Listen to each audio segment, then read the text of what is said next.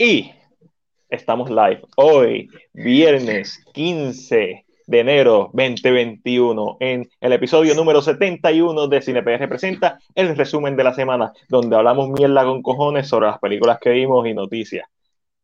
Junto a mí me acompaña Ángelo. Ángelo, ¿dónde estás? ¿Te ves en un lugar diferente? Buenas, buenas. ¿Te ves con frío? Se, nota que tengo frío, vamos a empezar por ahí. Um, so no ¿Dónde, andas? No, no digan, Ángel, ay, qué, qué, ridículo eres. No, no, mi gente anda en Houston en estos momentos. Eh, y yo que soy un, un, un, nene de ciudad allá de San Juan, tú sabes, de casi un calor de siete pares. Aquí está, en 50, 58 por ahí, y eso para mí es muy frío. nevera, freezer ahí, junto a los, a los, a los tenders. Pero hoy tenemos una invitada especial tenemos al creador, fundador, CEO, la espina dorsal, el hombre que no se deja y que no busca sus regalos. Y que, tenía, y que tenía una diarrea que no lo dejó entrar a este podcast por más de tres meses, Chris. Chris, ¿cómo estás? Bien potente, este Ángelo, de eso te hablo ahorita. Gracias a Dios, estoy muy bien. Aquí ¿Cómo han pasado estos últimos meses? Pues, mano, este. Tú también te como que en un lugar diferente. ¿Estás en un lugar diferente? Sí, estamos en, una nueva casa, gracias a Dios. Ya, ya salimos de. Eso. la pesadilla que estábamos viviendo, que por eso era por lo que no estábamos con, no estaba con ustedes, pero pues ya estamos aquí, ya estamos ready. Estamos aquí, estamos listos. No me puedo levantar mucho. Porque solamente estoy vestido de.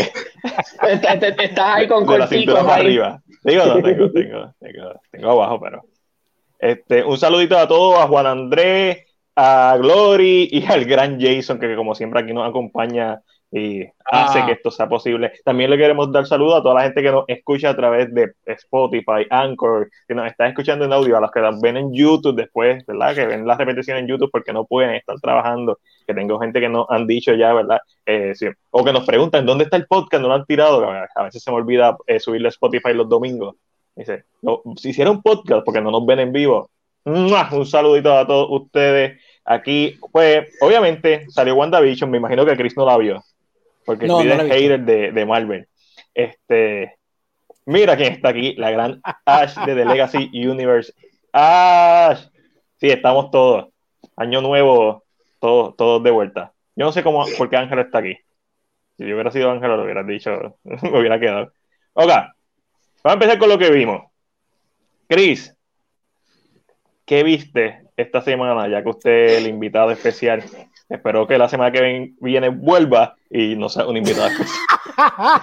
¿Qué vimos, Chris? Esa, esa, esa, es la idea. Este, pues mira, yo lo que vi fue más que el drama Pieces of a Woman, que la vi eh, en Netflix. Eh, creo que es una película bien, bien fuerte, obviamente, para esas personas que pues que han tenido el que, han, tenido la que han perdido exacto que han perdido una película eh, fuerte que que llega hasta hasta lo profundo del corazón en verdad que sí las actuaciones fueron muy buenas. Este creo que la protagonista eh, Vanessa Kirby. el nombre Vanessa Kirby ahora creo que va coger un, un buen empujón porque ella estaba saliendo en películas, creo que salió en Fan de Furious, eh, salió en varias películas pero ahora en esta que vemos su, sus dotes actorales. Creo que. de, verdad que sí. Creo que puede ser eh, nominada al Oscar, porque esa primera escena, ahí la película me conmovió un montón en, en la primera escena. Eh, eh, esa primera escena está muy dura. ¿Eso fue lo único que viste en todo este tiempo, Chris? No, yo he visto un montón de. Pues dime lo más destacado que has visto. Porque nosotros no sabemos cuáles fueron tus favoritas del año, no sabemos nada de eso no me dije dar un top, pero así la, ah. de las cosas que ha visto, que es lo más memorable y, y si tiene alguna favorita del año. Eh, como tú y yo sabemos que nos encanta el horror, eh, mi favorita de horror del año fue Possessor, no sé si la llegaste a ver. La llegué a ver, no me gustó. ¿La llegaste a ver? ¿No te gustó? entiendo por qué a ti te gustó, lo voy a dejar ahí. Y entiendo, y entiendo la piel de la película, pero a mí no, no me gustó. Para mí, eh, tengo en mi top eh, de Trials de Chicago 7. Durísima, eh, esa, es mi, top. Y Ángel, ¿es tu top o tu número 2? Mi número 2. Tu número 2, sí. Ángel, y yo, Ángel y yo hicimos un switch. en, la, en los tops. Exacto. Y obviamente de Devil All the Time. Casi yo creo que, que, mi top. Que, creo que mi top fue Netflix. Eh, creo que si no saco algo de Netflix sería este eh, Possessor y The Invisible Man. Eh, no vi, o sea, no, no, no, este año, el 2020, no fue muy bueno para el cine. Hay que ver el 2021, que, que es lo que nos trae. Pero la semana que viene vengo con, con algo un poquito más, más chévere. Es pesado, bien es pesado. Ya escucharon aquí, Chris, la semana que viene va a, estar, va a haber todo. Si todo no lo que, que me, salga. Si no es que me dan otras churras que me lleve el diablo, pues estoy aquí. Mira, este, para la gente que no sepa este, quién es Vanessa Kirby, la protagonista de Pieces of, of a Woman, aquí estoy buscándole una imagen de ella, eh, está, está escuchando que está contendiente para interpretar la versión live action de Jigglypuff. Aquí está Vanessa Kirby. Pues, ah, Diantre, Matiel. Diablo, diablo. Yeah. Ni siquiera, ni siquiera dos yeah. horas antes, ni siquiera yo estando en el pasado, porque estoy dos horas antes de ustedes, me puedo reír un chiste tan malo como ese. Ni siquiera. El documental a, de las malas palabras con Nicolas Cage. Claro, Matiel, voy a esperar, voy a esperar dos horas a ver si me da gracia el chiste, porque en verdad que. Sí, de momento cuando se está acabando el podcast, que se empieza a reír ahí, a, a pata suelta ahí, verá, barriga ahí, ¡ah! ya saben por qué. Este, eh, sí, Ash, vimos el documental, la, la, miniserie documental de las, yo la vi, de las palabras malas, son seis episodios, cada uno de 20 minutos, me pareció perfecto, porque básicamente solamente le tienes que dedicar dos horas lo que le dedicas, es una película, está durísimo, hay una reseña en YouTube. Eh, mira, este, José no escribe que está por verlo, está por verla Ash, está durísimo. Charm City Kings, no la he visto, pero está en mi lista en HBO, como que las, de las prioridades que tengo que ver, pero siguen saliendo cosas, HBO está durito, Netflix va a tirar una película toda la semana, so estamos en, está, estoy buscando tiempo.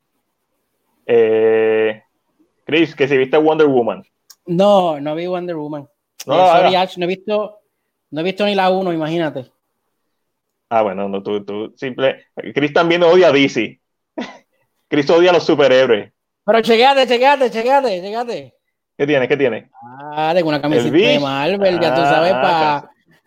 Pa no puedo bajar tema. mucho porque, porque tengo los bosses del, del elefante puestos hoy, no puedo. Okay. Te, te vemos el martillo de Thor, te vemos mi journey. Este, mira que está aquí, me está aquí. Ángel, que, ya lo dijo, llegaste tarde, Luismi, pero repítelo, ¿por qué es Luismi? ¿Por qué estoy, Luismi? En Tex estoy en Houston, Texas. Mira, si NPR no escribe, Chris, que te pareció Soul?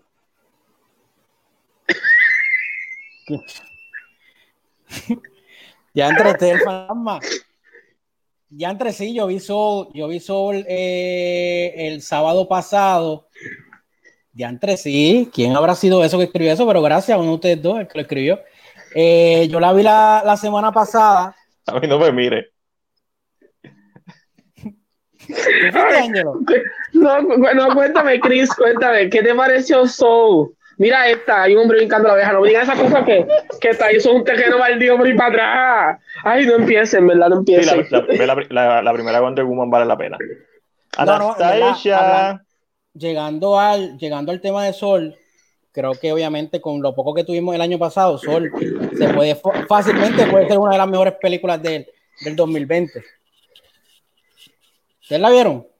Sí. Sí. En, en, se, en, se, coló en mi top 5. Si no en, en el mío también está. No sé si está en el top 5, pero está en el 5 o en el 6. Está entre las mejores, definitivo. Ah, ah, yo se lo dije, obviamente, como tú, no has estado en el podcast. Cuando él hace la audición con Dorotea, que se va en el son, y empezó a llorar. Eh, me, esa parte mm. para mí es tan emotiva y, y entiendo que como músico, por eso es la parte que me identifique, cuando uno está en esa zona y uno está como que toda la práctica, todo lo, y de momento deja eso, lo deja escapar y estás simplemente tocando y estás en el momento, es como una de las experiencias más brutales. Y para mí ese es el punto más alto de la película. Eso es mi queja, como que nunca vuelve a estar ahí. Para mí decae, pero nunca, nunca es mala, pero decae. Este... De, de, un, de un momento que se perdió, se perdió Sansa. Creo que, creo que eso, eso que acabaste de decir, yo lo sentí mucho con Pieces of a Woman. Nos dio una. Ah, el primer acto sí es lo mejor. Sí, nos dio el prim, un primer acto excelente. nos dio un primer ascenso, va decayendo poco a poco, pero es lo mismo que tú dices. O sea, la película no es mala, pero uno, uno piensa que esa misma intensidad va a estar, va a, estar a, a, lo largo de toda la película. Y, y, y of a Woman, lo interesante, acaba y ponte a ver Wonder Woman. Mira, papi, te están pidiendo, y tienes razón. vimos todas las de Karate aquí este fin de semana, hasta la de Jackie Chan, que es de Kung Fu. Ahí me, sí, la, la de Jackie Chan está dura. Soul está, está durísima. Que no nos malinterpreten, simplemente estamos hablando de algo. Soul está durísima, por eso es de las mejores del año. Pero el, para mí el, ese momento es el más alto. Y estoy contigo. Yo vi el primer acto de Pieces of a Woman dos veces, porque terminé de ver el primer acto completo. Y después le dije, la paré y dije, oh, tienes que ver esto conmigo. Y lo volvimos a ver desde el principio. Ahí yo como que, como a los cinco, los cinco minutos de esa escena, es como que, ah, esto es una escena continua. Ok, ok, vamos. Y la escena dura como 23 minutos. Obviamente uno ve los cortes, hay un par de cortes que se notan, pero la, eh, la, idea de que sea continua para mí fue bien efectiva. Este, Mira, en, en, los comentarios están como que lo que pasa es que yo, hay una perrita aquí que se llama Sansa, como la de Game of Thrones, y de momento miré para el patio Gracias, y, no la, y no la vi y dije, ¿dónde se fue la perra? Se desapareció. Solo me fui a buscarla, perdonen gente, perdonen. No, Ángel, no sé, no sé Luis, no sé. Ángel, ya ahí está la explicación de Ángel. Ángel, ¿qué tuviste esta semana? Esta semana, pues mira, no he visto mucho. Eh, estaba por acá, ¿verdad? Vine a visitar a una de mis amistades y pues como que tampoco todo el tiempo estoy, pero eh, tengo dos K-dramas que se supone que los hable mañana, pero el tiempo no me lo ha permitido, así que entiendo que no hablaré de ellos específicamente mañana porque no los he terminado. So, uno se llama A Gentleman's Dignity, que son estos cuatro amigos de high school, que ya están en sus 40 y trata de cómo ¿verdad? son las relaciones de ellos, de tres de ellos solteros, uno que está casado pero es mujeriego, así que trata de cómo, cómo el hombre decide crear un tipo de personaje cuando es mayor para mantener su dignidad, de que está soltero. la historia de tu vida.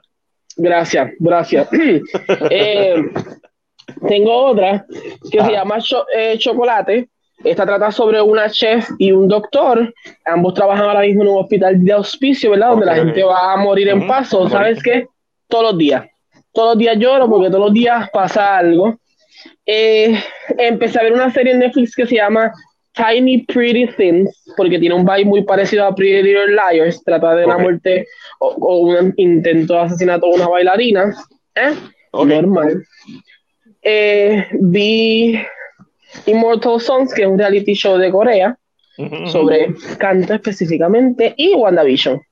WandaVision. Vamos a, hablar, vamos a hablar de WandaVision ya mismo. Like, digo, Ángel y yo vamos a hablar de WandaVision.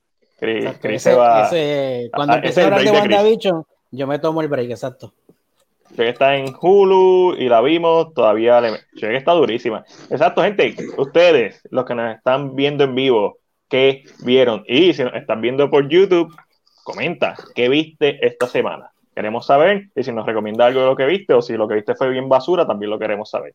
Oye, ahora, que, ahora que están diciendo la Shrek, Shrek es de, esas películas que a todo el mundo le gusta, pero a mí no me gusta. Me gustaría saber qué películas a todo el mundo le gusta que a ustedes no le gusta. Matiel, en cómo Chris acabó de agarrar el podcast así. Vino de invitar y mira, don dile algo. Era, este, hacerse ah, WandaVision ahorita. Veanla, está, está chévere los primeros dos episodios. Pero CinePG no va a seguir escribiendo. no, yo no, no, vi Bridgerton. Omi vio Bridgerton y me dijo que está buena. ¿Alguien vio Bridgerton? Yo vi, los primeros dos episodios de Bridgerton. Yo creo que eso es Hillary que está tomando las la riendas del chat. Eh, Nilma, vi, voy a hablar ahora de eso, déjame, ya que Chris hizo un tema ahora, pues, que está súper cool, no me malinterpreten, pero sí, ¿Puedo, ¿puedo decir las películas que yo vi primero? Las dale, dale, claro, claro, ah, Y después vamos a hablar de las películas que, que, a nosotros no nos gusta y a todo el mundo le gusta, si no, si, no, si recuerdo lo que dijiste. Pues Chris y Ángel y el corillo que nos está viendo, vi Pieces of a Woman, el primer acto está espectacular, este, lo mejor de la película para mí. No es que la película sea mala, es que ese primer acto es como que top tier. Y después hay otra secuencia continua más adelante en la película, una más sutil, pero uno también siente la presión. Eh, esta película estrenó en el TIFF en el 2019. Nosotros los mortales la vimos el 6 de enero. O desde el 6 de enero que estrenó en Netflix. Para mí esto es una película del 2021. voy a aplicar la regla de, de Puerto Rico Lady on Fire. Cuando, cuando la vi, ¿de, de cuándo es? Cuando estuvo accesible en Puerto Rico. Exacto, también. Vamos a decir, porque hay otras, es que es, lo mismo que hemos hablado, yo creo. Hay veces que no están accesibles y que podemos hacer nosotros. Sí. Ah, es del 2021. ¿Dónde salió? Salió en el Tribeca. Cabrón.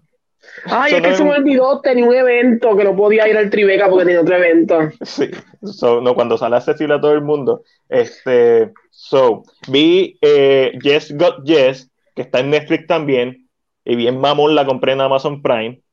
Este, pero era porque no sabía que estaba en Netflix. Eh, y estaba bien cabronado. Este, por lo menos salió barata. Es con la chamaca de Stranger Things, la flaquita. Este, y es sobre esta ah. joven eh, teenager que se va a un retiro espiritual religioso, su familia es religiosa, pero está descubriendo su sexualidad y es desarrollada en los 90, sobre está AOL, está los sex chat y eso. Y estamos hablando de una película, Facebook, no nos tienes que tumbar el, podcast, no estamos, hablando de nada malo. Y, y entonces esta lucha que ella tiene sobre lo que le inculcaron y su creencia versus su naturaleza. Y, y, está bien interesante, es bien funny, tú sabes, algo bien light para ver, bien cool, me gustó. Eh, vi los dos documentales de Studio Ghibli que, que, salieron el 12 en HBO Max, son The Kingdom of Dream and Madness del 2013 y Never Ending Man, Hayao Miyazaki, 2016. El primero me gustó un montón, la cojones, pero worthy, y lo que uno nota es que Hayao Miyazaki está loco y que es una de estas personas que te absorbe la energía. Y tú casi lo ves volviéndose el joven, como un vampiro, y es bien exigente en cuanto a dibujo.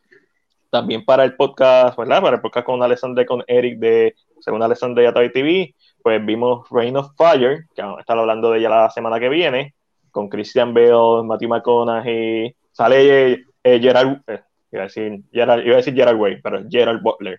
Este, se ve súper joven en esa película. Christian Bale y Matthew McConaughey se ven igual, pero Gerald Butler se ve chamaquito en esa película. Este, a mí me gustó, para el que no haya visto Reign of Fire, es una película del 2002, posapocalíptica, pero en vez de zombies, en vez de virus, en vez de fantasmas, de dragones. está, está bien cool. Y ayer vi eh, en HBO Max Ride Your Wave, que es un anime del 2020. No me, me gustó, no me encantó. Me esperaba más. El problema conmigo es que Your Name es como que el top, entonces todo lo quiero comparar con Your Name, y Your Name es una cada 20 años, o una cada 10 años, para no ser tan exagerado. So, es complicado, pero a, los que les gusta el anime, pues vean Try Your Way. Ok, películas que nosotros odiamos y a todo el mundo le gusta. A mí no me gusta Drive de, de Ryan Gosling. No, no, no, pero, pero nadie ha visto Drive. Nadie ha visto Drive. Una popular, una popular. Popular. Ant-Man, cuando hay por segunda vez. yo puedo decir, yo puedo decir no, puedo decir que no la quiero volver a ver. La volvería a ver para hacer una reseña. Eh, Wonder Woman. Pero Wonder Woman está bien dividida la, la opinión, so no sabría qué decirte. Ángel, tú tienes. Papi, ya tú sabes, gastando chavo en comprando películas. Yo las prefiero comprar actually, pero. Ángel, ¿alguna película que tú odias y todo el mundo ama? Avatar. Avatar. Sí, pero yo creo que Avatar pues sí, Avatar es buena, actually. Estoy tratando de pensar algo así como que sea bien extremadamente popular y para mí sea como que bien me. Fue como lo primero que pensé que como que a mí no me. A mí no me. A mí entiendo lo que hizo. Eso lo pueden quitar, eso es como un mensaje, pero si lo quieren los fanáticos, pues ahí. Eh, eh, entiendo lo que hizo eh, James Cameron, pero es una historia que yo había visto antes, o no me, no, me creo ningún tipo de impacto ni nada. Claro, la verdad. Debe estar por ahí Dance with the Wolf. Este... Gracias. lo, lo, lo, pongo porque aquí yo soy, ¿verdad? Pero opiniones diferentes. Pero no estoy de acuerdo contigo. Ah, pero es que este, este ya está Igual que tú, un de DC de Marvel. Pues, pero es mejor ser un hater de DC Marvel que de uno pa, que de uno nada más, pues. pues no, no sé, no sabría decirte. es una persona que Es a los dos, no es a uno nada más. Él, él, es a uno. Él es, él es, gracias. No te veo a ti, tampoco te veo a ti. Este, mano, de verdad que no sé, la gente que me menciona películas así que son bien, pero ahora mismo no, porque hasta las de Fast and Furious que son, es como que yo las veo por lo que son, no tengo ningún tipo de expectativa extra. Este, película, no, no sé, no sé, no sé, me cogiste ahí, Chris. Así que vamos para lo próximo. Y lo próximo, lo próximo es. Mira, aquí ya se escribe Jeepers Creeper. Jeepers Creeper la 1 está chévere. Jeepers Creeper la 1 está chévere. A mí me gusta. La 3 que una, una leña. La 3 que es una mierda. Pero si a ella no le, si a Ash no le gustó. No, exacto, exacto. No, no, si, si, la, la, cosa, mira, Jason no escribe Star, Star Wars. Wars. Yo pongo eso Chris no puede opinar porque Chris no la ha visto. Así que Chris, no puede no, no, opi no, opine, no, no, puede, no puede empezar ahí a tirar el odio. Antonio, what's up, poker? Besito a Antonio, que siempre pasa por ahí un ratito. Y, Estamos hablando eh, de las películas este, que tú odias, o una película que tú odies y todo el mundo le guste. Una película popular, vamos a decir que una película popular que todo el mundo le gusta, pero tú Civil no War. la pasa. No, ¿sabes qué? Civil War, sí, igual está buena. Cuando la ves por primera vez. En repeticiones para mí el impacto. O sea que con, con, el hype, con el hype le gusta con, la Ah, no, definitivo, el hype es parte de la experiencia. Matiel siempre dice, ¿cómo es que tú dices, Matiel? ¿El hype qué? Este, eh, siempre se lo digo a Noel. Este, se me olvidó, pero sé lo que, sé, sé lo que dice. Este, ya, ya hemos acuerda, ya hemos acuerda. Pero hablando de hype, ¿verdad? Y esas cosas, y sí, entiendo que sería el último tema de, de lo que yo maté, pero también lo vi yo, WandaVision. WandaVision. ¿Te viste el Vision? Ah, sí, claro, aquí. El Vision aquí, un Vision aquí. Ángel, ¿qué te eh, parecieron los, los, primeros dos episodios de WandaVision que están disponibles para ver en Disney Plus? Y por cierto, ya que están disponibles en Disney Plus, pues podemos poner esto. Eh, pues mira, me gustó, me gustó. Eh, entiendo que lógicamente lo que se siente distinto en, eh, ¿verdad? Y, y, tengan en cuenta que no va a haber spoilers porque estos primeros episodios no tienen, para mí no tienen spoilers. Yo no entiendo que no hay nada como tampoco que... hay mucho de, de dónde cortar. Eh, está, uno sigue igual de perdido, pero yo entiendo que específicamente lo que me gusta es que si tú eres fanático de este tipo de shows, empezando por I Love Lucy, que es el primero que vemos, y el segundo que es Bewitch, eh, eh, hicieron su tarea. Hicieron su tarea bien, se nota que, que, hicieron su tarea porque llegó un momento dado que mientras yo estaba viendo estos dos episodios, específicamente yo quería episodios de ellos con situaciones normales que yo puedo ver una season de 18 episodios, ellos así, y que sean cortitos, no me molesta. Porque el, el, el, el, track de la gente riéndose, en los comebacks cuando ella le contesta para atrás, como que es, creo que el, trabajo, hicieron un trabajo tan espectacular en emular los sitcoms de y el opening, el opening estaban hechos de esa manera. Solamente al final es que tú sientes que hay momentos Marvel, como que bien al final, como que momentos medio twist. Lo anunció entre medio.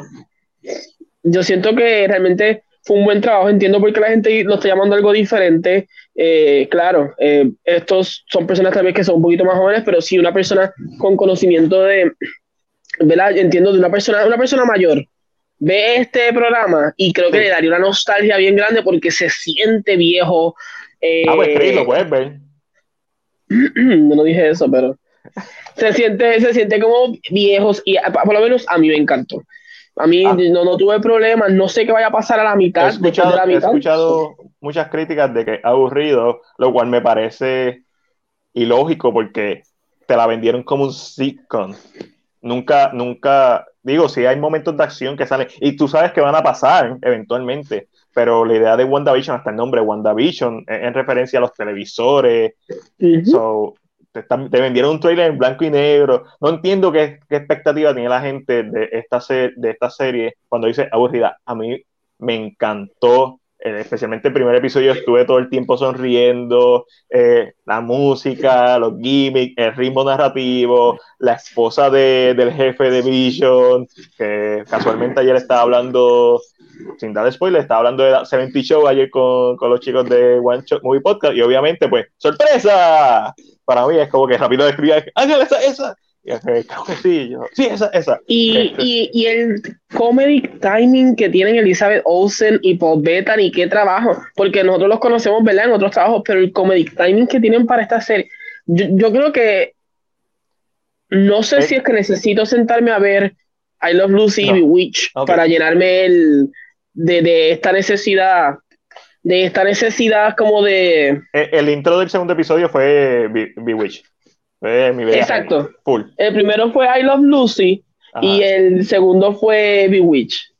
¿La original o, la...? La original. La original, Sí, sí. Okay. La de, porque el opening es muy, es muy parecido al original, es, es muy parecido, pero es, es, muy interesante cómo cambian visualmente eh, todo, porque cada episodio, lógicamente, ya está brincando eh, a, a, otro programa y visualmente no son los mismos programas, o hay que hacer unos cambios. Eh, pero ahora entiendo que la, la, gente puede ser que se sienta más familiar con los próximos episodios por el simple hecho de que ahora entramos ya, salimos de Bewitch, entramos al color, por decirlo entramos así. A los 70, 70, 80. Ahí, si no me 70. equivoco, eh, es The Brady, Bro, The Brady Brunch. Brunch. Brunch. Eh, entiendo que maybe esto a la gente lo va, le, lo va a gustar un poquito más porque lo asimila más cerca a su, a su época, pero entiendo, yo empecé, a, y no, yo decía, aquí no hay ni referencia. Esto está. La única referencia, y esto no tiene que ver con. Pero el único Easter egg, además de los anuncios que hay, pero el único Ah, Easter egg que yo pude atrapar es Glamour y Illusion, que sí son superhéroes, son mutantes dentro del, del universo de Marvel, pero como que no capté nada más. Tengo mis teorías sobre hacia dónde va la serie, pero. Eh, el, sin darle spoiler, eh, y me imagino que la mayoría aquí lo ha visto, pero El hombre en la noche. Este, te voy a escribir quién yo creo que es, y acá en el chat privado, y tú, y yo creo que es por el perfil de la cara, más que todo.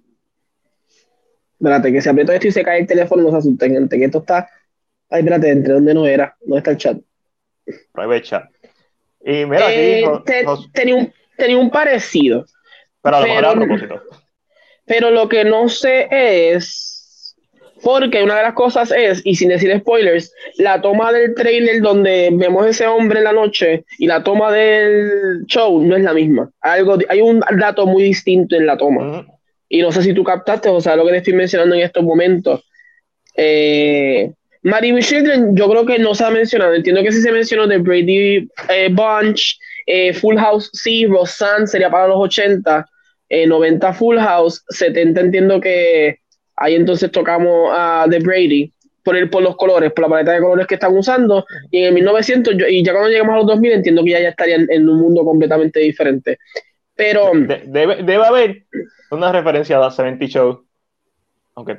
También. A pesar de que The 70 Show es, un, es, una serie moderna, pero una serie ambientada en los 70, y esa era la idea. So, yo entiendo que eso es lo que vamos a ver ahora. Este, y Josué Frauno dice, porque el público general que es cinéfilo espera ver siempre pura acción, lo cual es muy cierto y muy mal, porque crean esta expectativa de ver algo cuando tienes en la internet a la mano y tienes todos los trailers sabidos y por haber. O sea, Chris, tú ves el trailer de WandaVision, no sé si has visto los trailers de WandaVision, y tú sabes exactamente lo que vas a ir a ver. Es como que, ah, esto es una serie, nueve episodios, uh -huh. Y esto es lo que voy a ver. Voy a ver algo bien conceptual, algo bien diferente, algo bien fuera del sencillo, que eventualmente tiene que encajar con el sencillo, pero algo diferente. Eh, y lo que me gustó es eso, que es como que su propia serie, y la serie, pues, no sabemos. Me, me gustó el misterio también de la serie. Cada vez que hay como que ese glitch, como que me encantó. Y, y, eso es, a mí es que no quiero dar spoiler, aunque yo no estoy dando spoiler porque no es que está pasando, esta es mi teoría, caramba. Pero eh, una de las cosas que siempre, y que yo lo he hablado anteriormente en el podcast, es que mucha gente, mucha gente cree que esto es House of M, o una variación de House of M. Yo pienso que no es eso. Yo pienso que es una variación de House of M, de la misma manera ¿Por? que Civil War es una variación de Civil War. Pero ¿por qué? Porque que... ella, ella, se ve, ella se ve muy controlada, ella se ve muy, muy, hay momentos dados en la serie que ella como actriz eh, hace un portrait de, de Wanda muy segura, muy... Pero no, pero tú te estás No yendo, está- estás yendo micro, pero yo estoy yéndome más micro todavía. En el sentido de que para mí House of M es simplemente, no que Wanda está creando la ilusión, que eso es micro, esa es básicamente la premisa de House of M. Más adentro de eso es Wanda dentro de una ilu- ilusión. Porque Ok, yo no, no, no- no- no he visto o, o no conozco o ignoro si existe otro arco de historia en Marvel, especialmente que tenga que ver con Wanda, que sea similar a, a Wanda dentro de una ilusión. Yo sé, pero yo sé que existe un arco similar, pero no es, no sé si es una ilusión, pero sí sé que existe un pueblo eh, que se llama Letnia Les, Le Something, que es el mismo pueblo donde Illusion y Glamour viven. Es un pueblo creado, es un pueblo de mentira, es un pueblo de fant como y la mayoría de los cómics de Vision y Scarlet Witch son dentro de este pueblo, que es no existente en el mundo real. Cool. So, entiendo que se están también basando por eso, pero no sé. Yo, yo ahorita te mencionaré, ¿verdad? Pa- para no decir mucho, pero yo, yo tengo como una idea de qué puede ser específicamente y por y cómo se adentra Sword dentro de la conversación. Ok, ok. Sí, eh, se, se nota que están como que tratando de sacarla de ahí, pero a la misma vez ella no quiere. Pero no sabemos si es que ella no quiere o que la están controlando tanto. Es bien, es bien interesante estos primeros episodios que yo me disfruté tanto el aspecto sitcom. Y de momento me dieron el aspecto de NCU o el aspecto más misterio o, ¿verdad? ¿Qué está pasando? Y es también como que, ah, este, La cena, en el primer episodio, la cena donde el personaje que, que empieza Uh, do something y se queda pegado, yo dije, me dio como un Sí. pánico porque la forma en que yo siento que a mí es bien diferente en el aspecto de lo que tal vez el MCU y, y creo que me va a gustar suficiente. Eh, hay que ver, Eh, nosotros sabemos que esto no es un show que va a ser por, que va a ser solito, sabemos que esto va a ser, pero hay un detalle que, que no sé si tú lo, tú lo percataste, ya yo lo había notado anteriormente. Y es que, y lo voy a decir, mira, no estoy spoilando porque esto lo vimos en los trailers, pero la vecina ajá. tiene un artefacto que siempre está con ella, no importa en qué época esté. no lo noté. Eh, voy a estar más pendiente. Este, Mag- Magda, no, no es Magda. Este, Ag- Agnes. Ag- Agnes, me encantó. Catherine Hahn hace un papel de que si no fuera por WandaVision, yo, yo, yo siento que ya pertenece a esa época. Sí, sí, no, ella está en la madre. Admiro demasiado el, el knowledge de cómics de Ángel. Ángel, eh, eso está aquí. Ángel es el duro. Mira, vamos a pasar para que, para que Chris hable. Vamos a pasar. Bendito, porque no, no puedo aportar. El, el pobre Chris. Vamos a, a seguir para lo compra o lo vende, donde hablamos de las noticias importantes que salieron, etcétera, etcétera, durante la semana y decimos si lo compramos o lo vendemos. Bien sencillo. Y ustedes también lo dicen si lo compran o lo venden. Y vamos a empezar con que en el día de hoy, eh, en la revista Entertainment Weekly salieron las primeras imágenes oficiales de Mortal Kombat 2021. Lo vendo. Mentira, no, mentira, no. Lo compro. Vamos aquí a compartir las imágenes. Yo, Ese, yo lo compro, yo lo compro. Ese es Hanzo Hasashi, el, el que está frente, que es Scorpion. Y creo que Bihan es el original Sub-Zero. Sí, Matiel, no estés no, no estés diciendo a la gente esos nombres que maybe aquí tenemos personas que no conocen. Scorpion y. Sub-Zero. Gracias, gracias. Este es un- supuestamente un personaje original que tiene un nombre bien pendango. Te lo digo ahora. El nombre se llama. Se llama. eh. Ok, llama- lo estoy buscando. Cole Young. Pa- este- para mí, este es Johnny Cage. Eso es lo que iba a decir. Cuando yo vi la foto por primera vez pensaba que era él. Sí, yo pensé en Johnny Cage y la descripción de Cole Young, supuesto personaje original, así como te lo venden, es un actor y un artista de artes marciales. No, no, no, eso estoy leyendo la información de- del actor. Eh, el personaje es alguien que, que está orgulloso de hacer sus propios stunt sin importar los dolores que, ¿verdad? que esto le cause a su cuerpo y es un ex campeón de MMA que ya no está en su gloria. Papi, esto más Johnny Cage no puede ser. Ujú. Yes. Ese, Y el Sub-Zero. ahí, ahí tenemos a Sub-Zero. Ahí tenemos a Sub-Zero. Ahí tenemos a Jax, que de verdad sí se parece a Steve Harvey. Pero La nadie verdad. estaba hablando de Kahn. ¿Verdad que ese es Kahn? Ese Sí, Shao ese Kahn, yo creo que ¿quién es Shao carajo tiene Kahn. un martillo? ¿Y quién, quién es tan alto que es más alto que Jax? Eh, alto y tiene, una, y tiene hombreras, así de alto. Y, tiene un martillo, que es el Ese, ese Kahn. Nadie está hablando de Kahn y este es básicamente el digo, si era porque casi nadie, ¿verdad? sabe tanto de Mortal Kombat como nosotros.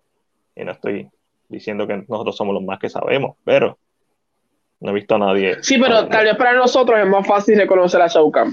Correcto. Y me encanta cómo se ven los brazos de, de Jax, eh, una versión bien moderna del personaje, pero mecánica, casi como un Terminator-ish, pero que sigue estando en el, en, dentro de, ¿verdad? De, de, ese canon de Mortal Kombat. Se ve muy bien. A, mí me encanta esta, esta imagen. Los Shao Kahn.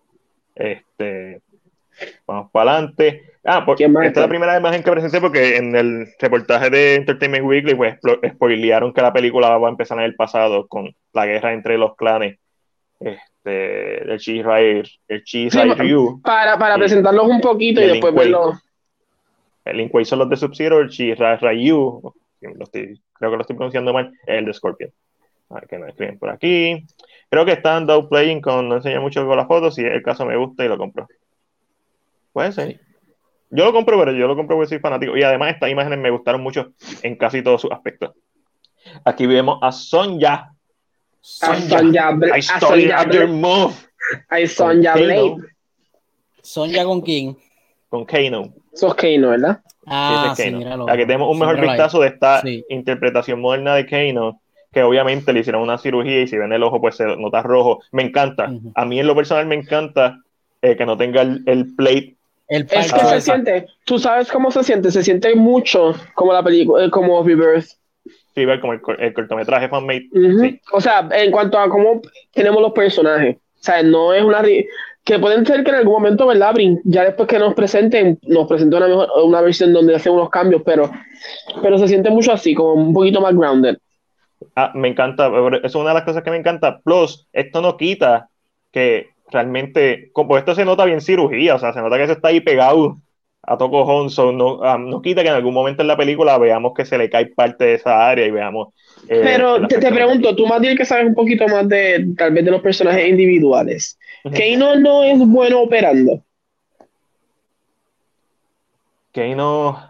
Porque creo que en el, en el juego nuevo. De los últimos él, él, es bueno haciendo cyborg y cosas así como. Porque en el último juego yo recuerdo que hay, él dice algo y dice, ah, yo tuve que hacer un trabajo, because you were butch. Como si él fuera una persona, lo cual si usan esto para esto, maybe tiene gente que iba a operarlo, él conoce gente, ¿sabes? Iba a conocer gente que le pudiera hacer este trabajo. Lo encontré interesante por ese aspecto, porque yo jugué recientemente el último juego de Mortal Kombat eh, y él lo menciona, como que él fue el que hizo el trabajo, pero entiendo que sí, lo que dijiste tiene que ver más con que él es bueno creando los cyborgs. Por lo, menos en, el juego principal parece que este, Crónica lo, lo quiere. A los dos. hasta, dónde llegará este, esta historia que quieren hacer de Mortal Kombat. Eso como que estoy bien pendiente porque puede, ahora mismo que está básicamente, obviamente con Mortal Kombat 11 pues básicamente ya se acabó Mortal Kombat y ahora los mismos juegos van a hacer un reboot.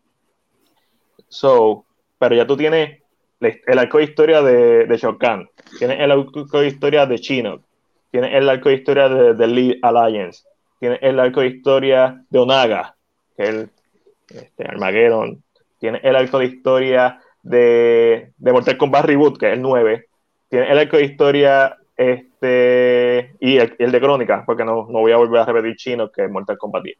So, tienes mucho material de dónde sacar para crear una, un buen, una buena película, una buena serie de películas. So, estoy uh por eso. Y finalmente tenemos a los Shaolin Monks, Liu Kang y Kung Lao. ¿Qué les parece esa imagen? Eso, eso, me hace pensar mucho en, en un Wuxia, en un Shanchi, en un Wuxia. A mí me encanta cómo se ve. O sea, tiene este vibe muy muy asiático en, la, toma específicamente. Tiene un vibe como muy asiático y entonces el fuego no se ve de la mejor calidad en esta foto específicamente. Eso es cierto. Lo cual me hace pensar más, me hace pensar más en un Xiancha o en un Wucha, que verdad que sabemos que los efectos nunca son buenos. Pero esto no significa que esto fue una foto que se tomó y esto lógicamente se le hacen arreglos. Eso no me preocupo. Realmente no me preocupo. Yo lo que, lo que más me interesa, a mí no me importa como, de verdad a mí no me importa, a mí lo más que me interesa es que esta historia sea tan buena que me, me, me, deje pidiendo más. Eso, sí, eso es, eso es lo que todo, ¿verdad? Con todas las películas, pero en especial una película como esta, que tanto tú como yo, eh, Ángelo, eh, me imagino que ha jugado Mortal Kombat, pero nosotros, Ángelo sabe del Lord, yo sé del Lord, so, yo quiero que esto sea exitoso. o sea, yo quiero que esto sea la mejor versión posible de Mortal Kombat. Y estoy de acuerdo, el, el fuego se ve, se, se, ve weird, especialmente en otra foto que salió se ve peor. Aquí no sé si es la foto, no sé qué, pero se a lo mejor le falta movimiento, el movimiento se puede ver mejor, pero claramente se nota, o por lo menos eso es lo que yo puedo imaginar cómo hicieron este, este efecto, que le pusieron, eh, estilo Iron Man, que le ponían bombillas en las manos. para mí es eso, y le añadieron ahí un efecto ish de, de, cómo se va a ver el fuego. No se ve el fuego muy bien, pero me gusta que lo tenga lo interesante de esto es que ya empezaron a salir fotos, lo que significa que pronto debe estar saliendo un trailer. Ya empezaron, ya está, ya las fotos salen, trailer próximamente. Yo espero verlo ya porque realmente quiero ver, quiero ver cómo se va a ver. Está, ¿Cuál va a ser la mejor película de este año de artes marciales? ¿Mortal Kombat o Shang-Chi? Buena pregunta. Si las dos se hicieron bien, las dos se van a dar su puño. Ajá, eso sería lo, lo perfecto. Ángelo, lo próximo, lo próximo. Eh, Patrick Dempsey confirma que regresa para Disenchanted, que es la secuela de Enchanted, que salió en el 2007 con Amy Adams. Interesante que bueno, es algo que sabíamos, pero ¿verdad? No, había confirmación de que él iba a regresar. Si sabíamos, sabíamos de, de, Amy. So, ahora ya, ya, ya saben que regresará. Hay, hay que saber si regresa Irina. Eh, ¿Quién más regresa? ¿Regresa parte del cast viejo? No. ¿Quién? A mí me faltan unas cositas, pero estamos ahí, lo compro. Porque a mí me, gusta, me, me encanta Enchanted Soul, ¿por qué no? Eh, eh, es, eh, esto lo estaba pensando hoy. Ha pasado demasiado tiempo para hacer una secuela. Porque yo sí sabía que Enchanted era vieja, pero hoy fue que leí como que 2007. Como que, mm. lo, que yo, lo que pasa es que yo creo que Enchanted es vieja, pero al, en el momento hizo algo que tal vez la gente no esperaba y como que la, está en la memoria. La gente todavía la tiene en la memoria fresca. entiendo que no se vio tan afectada con este jump tan largo, porque en 2017 han pasado, han llovido. Ha llovido. Sí, sí, ha pasado, y pico. Chris, la próxima es tuya. La joven actriz Alicia Weir interpretará a Matilda, mientras que Emma Thompson será Tronchatoro y la Chana Lynch Miss Honey en la nueva película de Matilda. Esta, este, esto, ha creado, esto ha creado este, controversia. Yo lo compro. ha creado controversia por lo mismo de siempre la misma cantaleta de siempre. Hollywood se quedó sin idea. Otro remake, porque le y lo, y lo gracioso es que le he visto a la gente dando la noticia y a algunos se les ha olvidado por algún lado que esta es la adaptación del musical. Sí. Que es diferente a la, a la Matilda que conocemos nosotros. Yo creo que eso, Chris, sería bueno que lo, que lo aclaremos en la página, porque eso es, es como si hacen Beetlejuice, que Ángel siempre lo ha dicho, si tú haces Beetlejuice, y si me dicen, voy a hacer Beetlejuice musical, yo te voy a decir, de pecho me voy, de boca. ¿Por qué? Porque es diferente. Los musicales duran más que una película regular. Eso tienen mucho más material. A veces están mejores escritos porque tienen que presentar mejores los personajes o más a fondo. So, esa noticia, cuando yo la vi, yo estaba un poquito apegado, de despegado, que diga, pero me desespera que los medios de noticias de cine o medios de noticias quieran dar la noticia, ay, van a hacer un remake de Matilda. Mi gente, no es, no es un remake de la película original. Es un remake del musical, del libro del musical, lo cual es diferente. Si usted quiere saber el plot, usted vaya y le hace el plot de Matilde del musical y usted va a notar que es muy distinto. Ya con eso es una película nueva para mí. Exacto. Eh, independientemente, ahora vamos a irnos a la raíz del asunto, que es, honestamente, ignorancia de la gente. Los remakes siempre han sido parte del cine, gente. El primer remake se hizo en 1913, 1914. Eh, no fue el 15, fue el 14, 13 o 12. Ahí fue el primer remake. Los remakes llevan existiendo hace más de 100 años, hace más que usted, hace más que probablemente el 99.99% de personas, las personas que usted conoce. Entonces, cuando usted dice a Hollywood se quedó sin idea, para una persona que sepa de cine, suena ignorante, porque los remakes siempre han existido en el cine. El primer largometraje del cine es en, por lo menos dos roles, es de 1911. Así que, dejándome llevar más o menos por eso, yo les puedo decir que es la primera película, o sea, de más de, de más de, 30 minutos, eh, de hecho, más de 60 minutos, eh, en, en, en, el 1911 y el primer remake se hizo dos o tres años después, eso quiere decir que la historia del cine siempre hemos visto secuelas, siempre hemos visto remake. Y no, y no eso, yo siento que la gente que dice esta narrativa de que los remakes se quedan sin ideas, la mayoría de películas tienen un trope, son la misma historia contada de maneras diferentes. Y eso no es que se queden sin ideas, es que pues funcionan. Eh, pero realmente sí, pero eh, eh, con esta noticia específicamente como que me dio mi cosita porque yo sabía que estaba basada en otra cosa distinta. y plus es musical, lo cual cambia por completo, de, en definitiva, la forma en que la película viene. El talento entiendo que todo viene de Londres, si no me equivoco, lo cual es un cambio también a la historia. no es una versión americanizada, Matilda americanizada. Um, y por, para, para, mí, ah, para mí, por ser el musical, entiendo, yo tengo mi disyuntiva con los musicales, yo le he dicho aquí, yo prefiero que los musicales no se hagan, um, pero, pero, a mí, pero nosotros sabemos por qué fue el problema. Nosotros sabemos exactamente por qué la gente se estaba quejando. Pasó con Ariel, pasó con Tinkerbell, nosotros todo sabemos. Siempre pasa, todo lo que es nostalgia siempre pasa. Si algo que tú nunca Scarface es el clásico. Scarface es para mí el clásico ah, va a hacer un remake de Scarface. Scarface es un jodido remake. Es un remake, sí. So, ese es para mí el clásico. Es como que, ah, pero no es la más popular. Sigue siendo un remake, no quita el hecho. Y la, gente piensa que la gente piensa que esta historia, estas historias de ficción, de ficción, están escritas en piedra, que tú no puedes cambiar alguno que otro eh, personaje. Si habláramos de un ejemplo de que Mulan la quieren hacer con una mujer americana, pues ahí cambia porque Mulan obviamente ya tiene sus raíces. O sea, a diferencia de una historia que, que, que es de ficción y que Matilda puede ser negra, este, amarilla, blanca, el color puede que ser extraterrestre, puede ser un león como Lion King que Hamlet. O sea, porque nadie, porque nadie viene a decir Lion King es Hamlet, un remake de Hamlet, sofílico.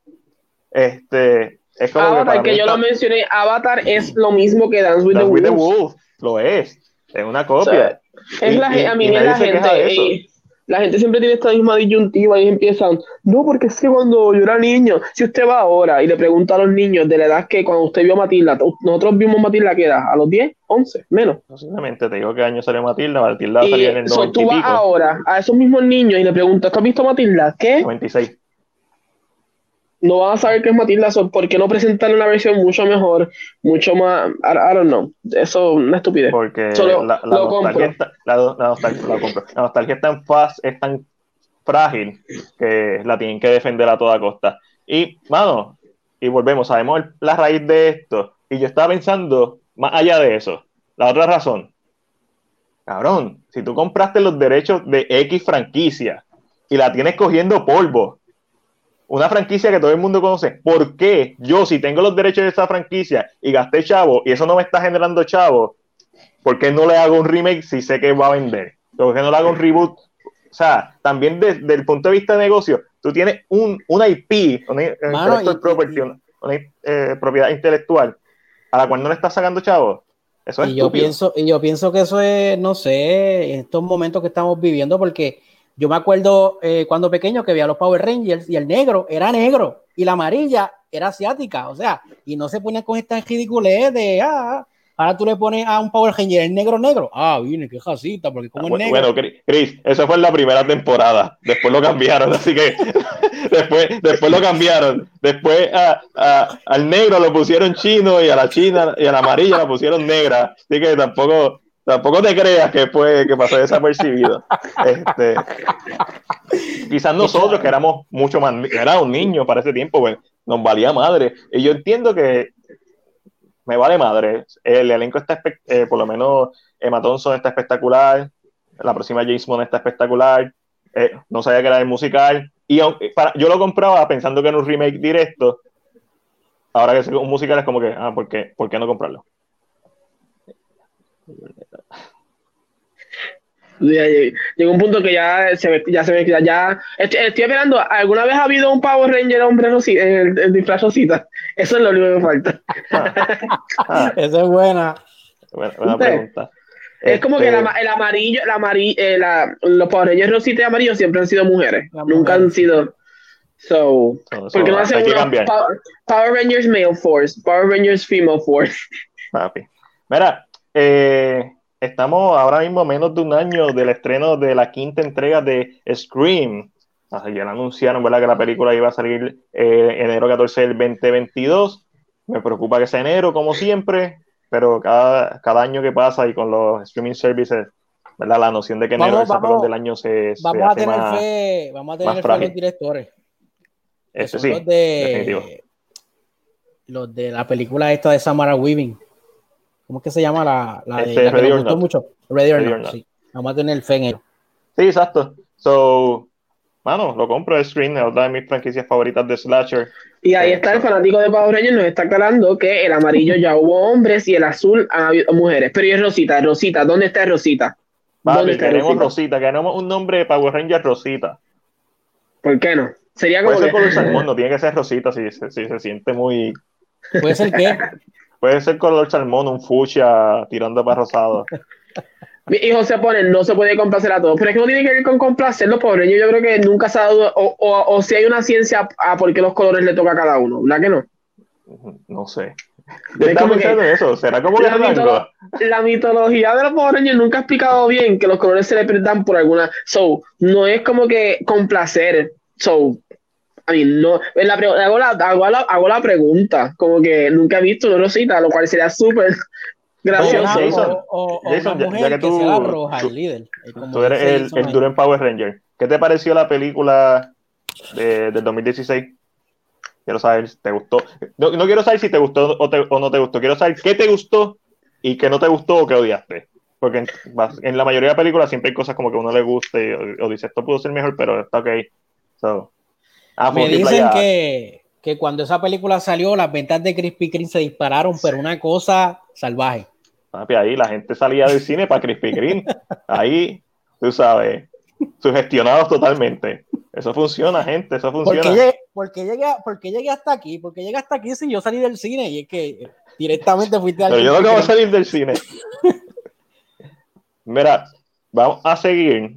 Y esto, este, déjame ponerle aquí el brand, lo que viene Ángel. ¡Boom! Amazon Prime revela la hipnosis para la serie The Lord of the Ring. Obviamente, el que sabe de Lord of the Ring sabe que esta serie está basada en The Sil- Silmarillion, que es un, un libro en el pasado, miles de años en el pasado de Lord of the Ring. Y la hipnosis de la serie eh, lee, de- lee lo siguiente. La próxima serie de Amazon Studios lleva a la pantalla por primera vez las heroicas leyendas de la legendaria segunda edad de la historia de la Tierra Media. Este drama épico se desarrolla miles de años antes de los eventos de The Hobbit y de The Lord of the Ring de J.R.R. Tolkien y llevará a los espectadores a una era en la que se forjaron grandes poderes, los anillos, los reinos se elevaron a la gloria y cayeron a la ruina. Los héroes inverosímiles fueron puestos a prueba, la esperanza colgó de los hilos más finos y el villano más grande que jamás haya surgido de la, de la pluma de Tolkien amenazó con cubrir todo el mundo en tinieblas. Y obviamente estamos hablando del gran Sauron. Que de ahí es donde sale Darth Vader, una de las inspiraciones de Sauron. Eh, comenzando en una época de relativa paz, la serie sigue a un elenco de personajes, tanto familiares como nuevos, mientras se enfrentan al tan temido resurgimiento del mal en la Tierra Media, desde las profundidades más oscuras de las montañas nubladas a los majestuosos bosques de la capital de los elfos en Lindon, al impresionante reino insular de Númenor, a los confines más lejanos del mapa, estos reinos y personajes se forjarán, estos reinos y personajes forjarán legados que perdurarán muchos, mucho tiempo después de haber, de haber seguido. Estamos hablando de los personajes. Lo compran Cual- o lo cualquiera, venden. cualquiera piensa que me fui para no leer la noticia. Sí, Lo compro. Lo compro. No, no, no, y eh. sabes y sabe, y sabes qué? Que si ¿Qué? esa es la sinopsis, si esa es la sinopsis, la, la, la season debe tener como 25, 25 temporadas. Fácil, fácil. Fácil, una serie, una serie de Lord of the Rings, yo la puedo ver fácil, ocho temporadas, fácil. A menos que Ah, te- tengan su historia. Hasta más. Sí, por eso, fácil. Y cada episodio que sea como de una hora, casi una película, porque es que, es que tiene para Como los contar. episodios de Terry Coins, que son, son episodios largos. Yo no sé, yo no sé si yo me había mencionado, yo creo que lo mencioné y Chris no estaba, pero yo lo mencioné como de que yo estaba jugando Shadow of Murder. Ajá, sí, a mí me lo Y me, y, y- y me gusta, a mí me gusta este tipo de narrativa y hay tanta tela donde cortar que cuando leí esta hipnosis, específicamente de cómo iba a ser, yo dije, wow, quiero ver como que personajes, aunque nos vamos a ver personajes que eh, son existentes, por ejemplo, en Shadow of War hay unos personajes que se le conocen como The Blades of Galadriel más o menos, son como soldados que Galadriel envía. Sí. Porque ya, ya hello, hello, hello, es Galadriel, ella no va a ir a, pelear, perdón, vamos a ver. Sabemos si, sabemos si, por ejemplo, si Kate Blanchett va a ser de Galadriel o va a ser otra actriz. Una, una, una ¿Quién tú crees una actriz joven que se parezca a ella? Para hacerla ver más jovencita. Este... Anja, Anja no se parece mucho, pero no me molestaría verla de Galadriel joven. Yo, yo me iría por Mackenzie Davis, por, por lo alta. Me iría por Vanessa Kirby, por el perfil que tiene, todos estos perfiles, que no es que, es que es que Kate Blanchett es Kate Blanchett. No hay nadie que se parezca a Kate Blanchett. Pero ahora, ahora, ahora, que dije Anja, como que me quedé como pensando en ella de Galadriel. Lo que pasa es que la veo muy chica. Anja para mí es muy pequeña, físicamente. Eh, lo, que pasa es que para que haga un papel, para que pueda ser de Galadriel, tienen que, las tomas tienen que ser, o sea, la tienen que, tienen que trabajar con la forma en que la toma está hecha. para que ella se vea. No es descabellado. Y obviamente pero, Anja pero entiendo, pero entiendo que sí, que este tipo de narrativa, por lo menos, eh, ahora que estoy, que estoy jugando el juego y me gusta, me gusta el juego. Eh, eh, creo que sí, como que me motivó mucho. Yo, yo no estaba ni muy motivado para Lord of the Rings, aunque me gusta, pero no estaba como que, ah, jugué el juego y estoy, lo compro, meto en el carrito, hago away, me compro una segunda copia, tres, no importa, vamos para adelante. Sí, sí, no, ah, suena bien interesante lo que quiero. Y no me va a molestar si no, si no salen actores, o sea, si Hugo Weaving no sale como Elrond, no me importa. Pero sería cool verlo a la misma vez. Pero, mano, lo compro. O sea, otra producción de Lord of the Rings. De Lord of the Rings, que va a ser influenciada por el Silmarillion. O sea, lo super compro. Y obviamente, si le llaman Lord of the Ring, es porque es el, el, el IP que vende.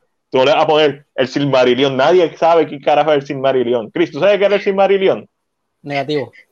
Eso es un libro que es una película de Lord of the Ring y de Hobbit. O sea, no, no es que salió de la nada esta historia. So, esto es un Fíjate que la sinopsis, en la sinopsis en la sinopsis dice que van a haber personajes viejos como nuevos, o sea que vamos a ver personajes que ya vimos en la película, hay que ver si los vemos jóvenes o los vemos... sí, porque recuerda que hay personajes que tienen muchos años, yo entiendo que, pero entiendo que esto es lo que va a pasar. Van a ser actores, inmortal. Entiendo que actores, van a ser actores más jóvenes, tal vez un poquito más jóvenes para hacerlo. Es más fácil que pagarle, es mejor pagarle actores nuevos que pagarle a actores viejos que hagan un papel. Yo, yo, creo que eso es lo que va a pasar. Va, va a ser como estas referencias, como que, uff, ahí está Gandalf. Ah, Gandalf. Qué papi chulo, que me dé con, el, que me, que me dé con el staff, que me dé con el, el palo. No con el palo, no sé. No, Ángel, no, Gandalf no. no, no te va con el palo. Pero, o sea, estos, estos, personajes, muchos de estos personajes que son básicamente inmortales, los elfos, Elrond, Galadriel, son personajes que han vivido miles de años, que están durante esta, miles de años antes de los eventos de The Hobbit. Este, de la misma forma, los, los magos, los magos no, no te creas que en Lord of the Rings, Chris, hay, hay, hay Hogwarts, que hay magos por todos lados, son cinco magos, son cinco ángeles. Está Saruman. También, también está, espérate, Matel, tú que sabes más, yo no sé mucho eso, te voy a tirar aquí. La araña no se puede convertir en mujer. O hay una araña que es mujer. En los juegos, esa es Ela. Eso, es de los juegos exclusivos. Ay, pero, me encanta esa, idea técnicamente, técnicamente la idea, es, la idea esa, que de la misma forma que, que Gandalf, esa no es su forma, esa es simplemente su forma en la tierra, tiene otra forma. Eh, que Ela básicamente como que se transforma en algo que que da miedo y escoge la forma de araña, pero eso es exclusivo de los juegos. La forma de mujer. Uh, uh, ok, gracias. Y yo así, ¿sabes que no me molestaría este, este, este adentro a, la mitología, que nos vayamos bien al, mito? Creo que estoy ready. No se sabe fecha, ¿verdad? Todavía. No, por lo menos en lo que leí, en lo que leí no. Chris, ve con lo próximo. Eh, Morbius es atrasada para octubre el 8 iba a estrenar el 19 de marzo y hay un rumor sobre un posible atraso para No Time to Die. Está pautada para estrenar el 2 de abril, pero Godzilla vs. Kong se adelantó para marzo 26 en lugar de mayo 21. tenemos un atraso, un posible atraso y un adelanto. Y si Morbius para octubre, ¿lo compran o lo venden?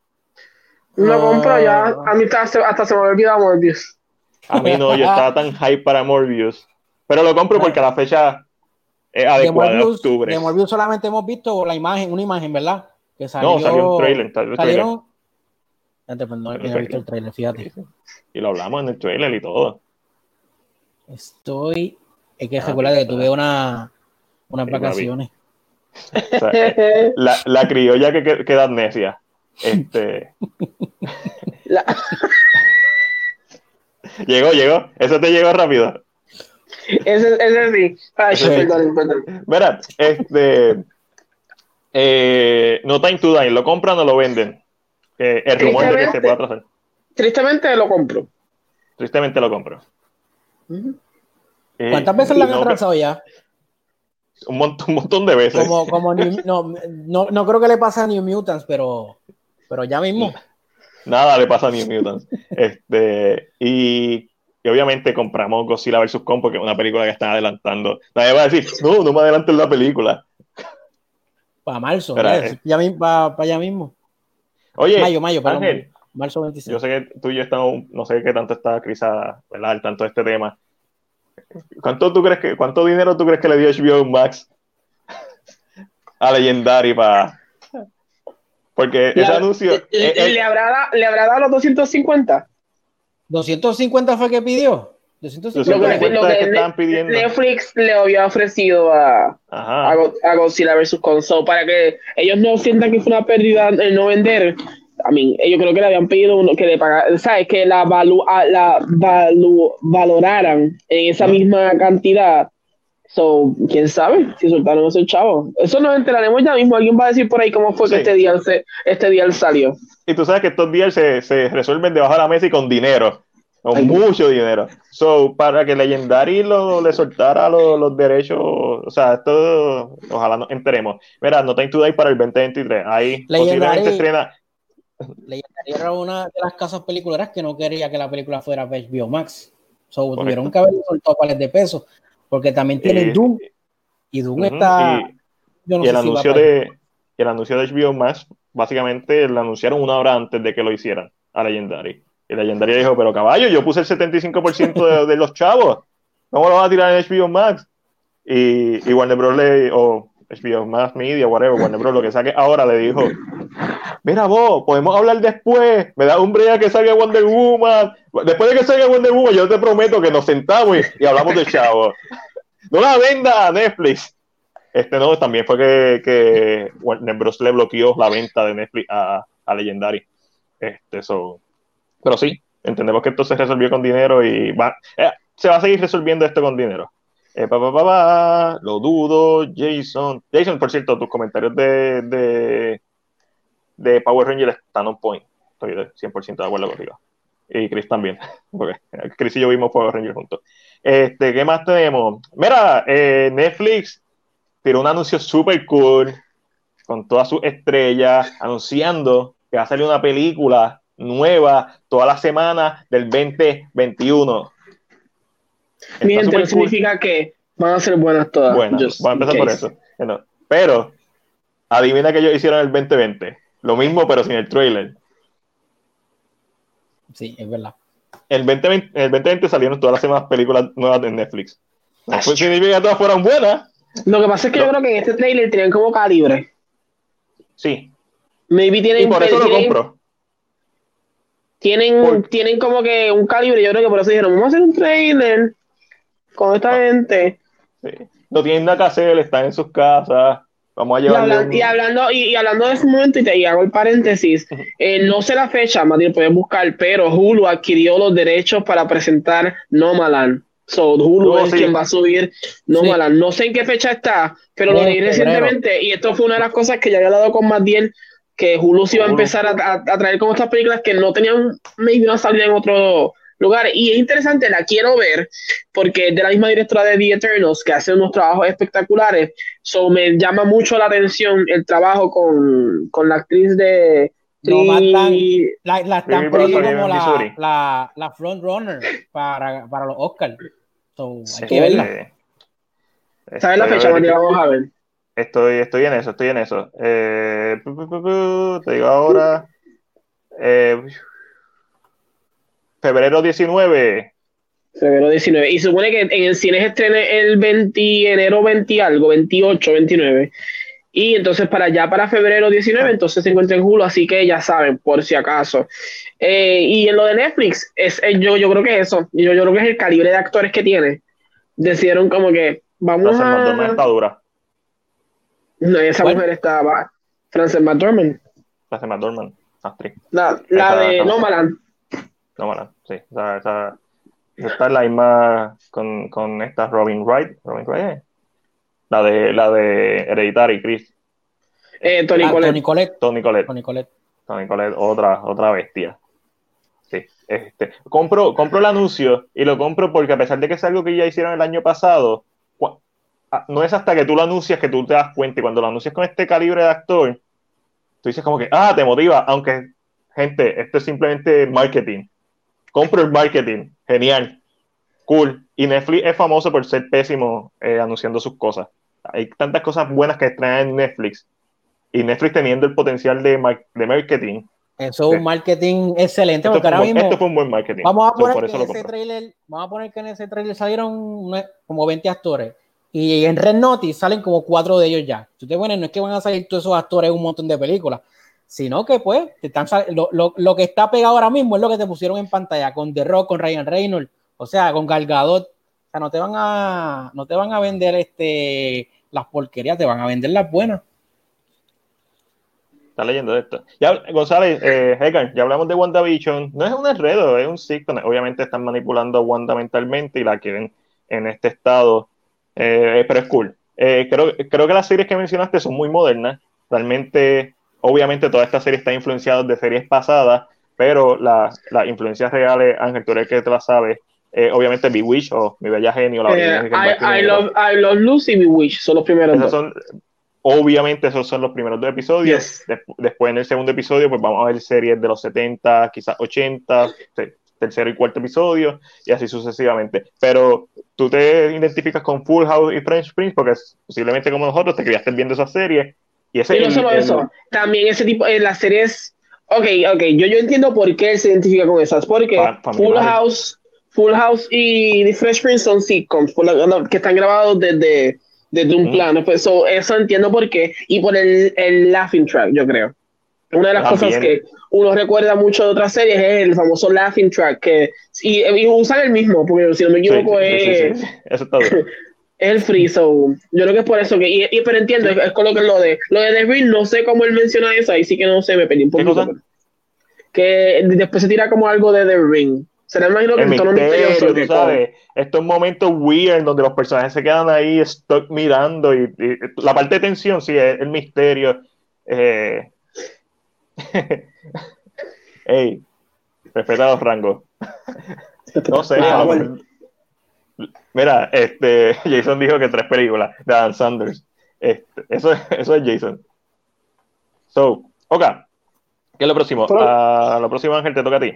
Nueva adaptación de The Lincoln Lawyer para Netflix en, en serie. La película es del 2011, protagonizada por Matthew McConaughey. Mr. Alright, alright, alright.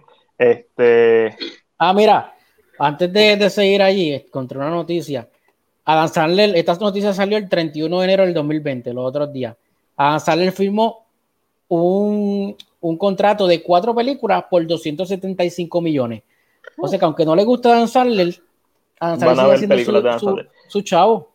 pero él ya hizo, obviamente, Hubie Halloween fue la última. Antes de eso, creo que había hecho como una comedia, una comedia romántica, eh, Mystery Murder, algo así.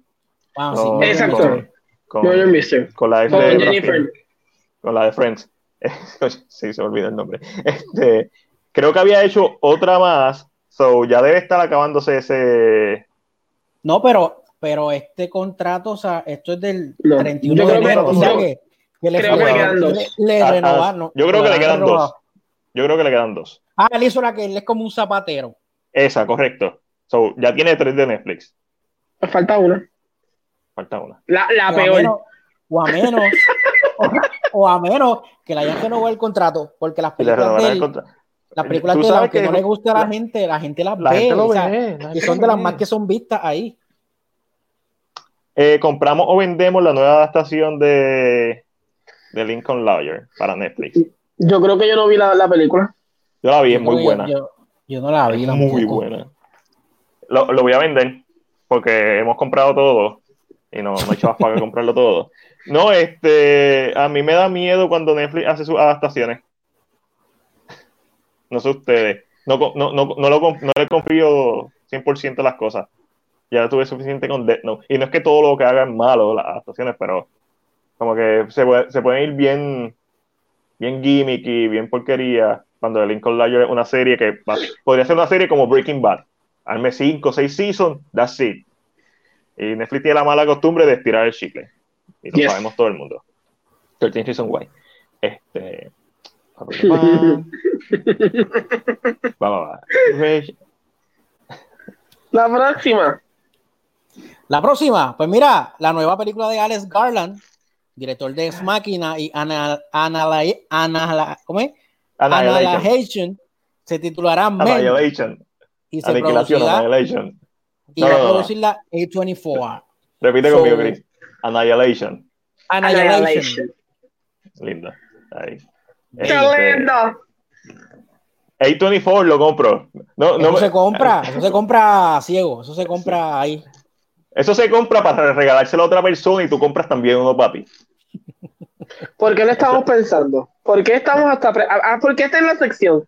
Vamos a ver, claro, ¿por qué está aquí? Porque esto, dice, esto, ya, ya, ya, ya. No puedo, no, todavía no se me ocurre una película que todo el mundo ame y odie, pero una que mucha gente odia, a mí me gusta Annihilation. A mí me encantó Annihilation con Oscar Isaac, que vamos a estar hablando de él ahorita. Mira, Edgar, también hablamos de Mortal Kombat, eh, hablamos de todas las imágenes que salieron en Entertainment Weekly. Básicamente nos gustó. Eh, todo lo que vimos, hablamos de Kano, hablamos del personaje nuevo que para mí Johnny es eh, Johnny Cage, sí, está bien. Es Johnny Cage. Sale un cage, sale en un cage en la, primera foto. Y posiblemente esa es la primera escena de él. Sale Buchi, personaje nuevo, mi personaje nuevo. Sí, Dead Note es. Sí, Dead Note. Dead Note es Dead Note. Este. Y esa, eh, volviendo al tema de la película de Alex Garland, leí por ahí que, que va a ser de, de como de horror. So, tengo que chequear bien. ¿Tú crees? Estoy siendo sarcástico ahora. ¿Tú crees? Alex Garland, es Máquina, Annihilation, películas que son como de horror también. Sci-fi, ¿Sabes qué? ¿Sabes, qué? Voy, a tirar, voy a tirar un scoop. Puede ser que además de horror sea ciencia ficción. Exacto. Puede ser. Escucharon aquí primero.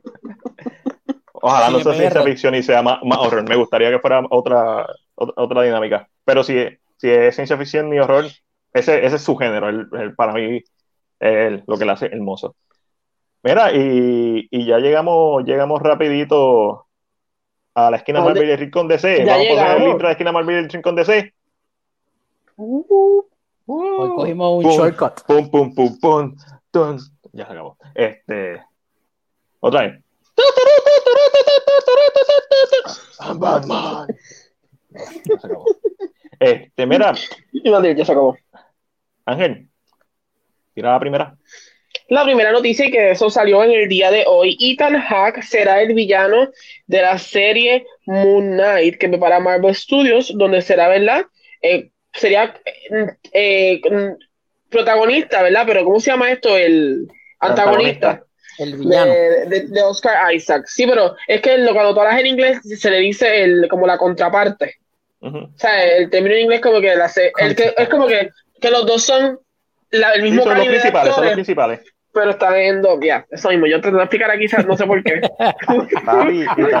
sí, no, no, no, tampoco. Todo, todo el mundo te entendió, Ángel. Like, what is happening? What is happening today? Estoy con Ash, hermoso, este. Ethan Hawke, una bestia. Para mí, Ethan Hawke es uno de estos actores que todo lo que él hace, aunque la película sea mierda, pero todo lo que él hace es bueno. Él es como Denzel Washington. Él es bueno. La película puede ser una basura. Él es bueno. Ethan Hawke tiene muchas de mis películas, o salen muchas de mis películas favoritas. Training Day, este, eh, la película. Estoy pensando, estoy pensando en Repulsion. Que, Predestination, eh, Daybreakers, que es de vampiro. Eh, tiene la trilogía que nunca la he visto, pero de Before, Before Sunset, Before Sunrise, Before Midnight, No, Before Midnight es la de Woody Allen. Pero la trilogía este, tiene The Magnificent Seven, otra vez con Denzel Washington. tiene tantas películas. Tengo, estoy por ver Tesla. que la tengo, creo que está en Prime, de- que la tengo pendiente. La, la de Before Trilogy. Ajá, de Before Trilogy. Sea, este es un tipo que hace de todo y todo lo hace bien. Papi, Mano, y con Oscar la- Isaac. Oscar Isaac. Tienen a, a Ethan Hawke y los directores van a ser los de los que hicieron Spring. Este, ¿En serio? Sí. Lo que hicieron Ellos- Spring, la del Vortex, Eter- eh, de, de- de Eternal o whatever. No, no, no, Yes. no, no es Eternal. Voy a buscar ahora eso. Sigan hablando ustedes, Ángel. Este, la próxima noticia. Ah, no, tengo que hablar de esta noticia yo. Eh, No, pues, pues nada, déjame yo entonces, eh, pues mira, interesante Ethan Hawke, qué bueno, mucha gente, mucha gente criticando porque hace un tiempito atrás Ethan Hawke había dicho algo sobre las películas de superhéroes y como que nunca pensaran que iba a estar en una franquicia, eh, pero él había aclarado eso, so, gente, busca información antes de hablar. Eh, pero es interesante, eh, yo entiendo que, ¿verdad? El villano que puede ser que esté interpretando, eh, ¿verdad? Sería el villano principal, el villano que eh, en parte es el creador, el que ayuda a que pase lo, lo que pasa con, con Spectre, que se le conoce como Bushman.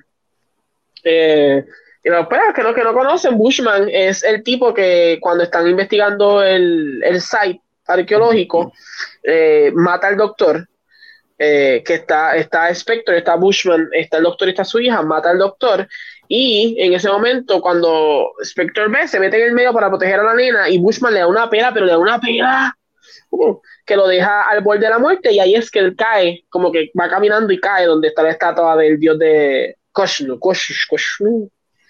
Y lo que sabemos es esto es historia, so, sería bien interesante. Físicamente Ethan Hawke no tiene, no parece, porque Bushman es como, ¿sabes? Siempre, ¿sabes? Se ve bien ancho. Pero no me sorprendería que esa sea la línea con- por la cual vayan a irse. Eh, es interesante y también te hace pensar, ¿verdad? Que con estos dos actores, eh, Ethan y Oscar, la película va a ser más psicológica, más, Mm. eh, más eh, su actuación. Es la, esa correcto, la serie va a ser a mí me pasa más su todo el tiempo. Yo digo, si ustedes me ven hablando de una serie y le digo película, normal. Todo el tiempo. Y siento que realmente eso es como que lo. Y a mí, ya eso. Si ya yo estaba montado por, porque la que iba a ver, ahora ya estoy al frente. Va. Ya pagué el, el Fast Pass para montarme. Estás la- el- todo ahí a cambio de nada. Mira, este. Lo Eh, chequeaste, ¿averiguaste Martín, de los ¿lo- lo directores? viste? Sí, no, no, no, te, te puedo buscar los nombres ahora rapidito. Este, Eh, creo que Yo, este, eh, yo estuve hablando todo este rato y todavía tú no has encontrado. No, Sí. sí, yo busqué la foto y la bajé y la puse. No, no, Ah, sí, yo lo hice. Los directores son Justin Benson y Aaron Moorhead. Morehead, The Endless es la película que esa está en Netflix, Está creo. no me me gusta más Spring, me gusta más Spring, pero Bien Les está durísima. Y creo que tienen una que se llama No.